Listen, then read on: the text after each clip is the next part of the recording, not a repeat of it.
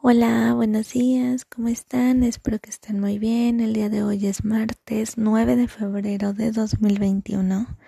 Vamos a iniciar con la materia de matemáticas con el tema de la construcción de gráfica de barras. ¿Eso qué significa?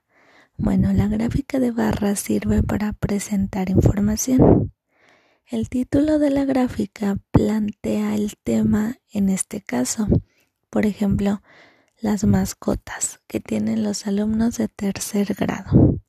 En el eje horizontal se anota el nombre de las mascotas. En el eje vertical se escriben los números empezando en el cero para representar cuántos alumnos prefieren cada mascota. Con las barras se representa el número de alumnos que prefieren cada mascota. Por ejemplo, el hámster tiene dos votos, el perro cinco votos, el pez seis votos. Este último indica la mayor preferencia. Entonces así es como nosotros vamos a ir elaborando nuestra gráfica de barras.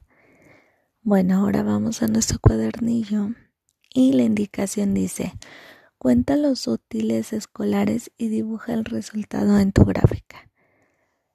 Aquí con apoyo de un familiar les voy a pedir de favor que si tienen esos objetos que son lápices, sacapuntas, libretas, pegamentos y tijeras, les presten esa cantidad o si no con otra cosa para que lo puedan identificar y tocar y ya ellos lo puedan representar en la gráfica. Y al terminar recuerden que me deben de mandar su evidencia para yo poderla revisar y decirles cómo les fue. Cualquier duda me pueden decir y con muchísimo gusto los apoyo. Que tengan un hermoso día, les mando un fuerte abrazo, cuídense mucho, adiós.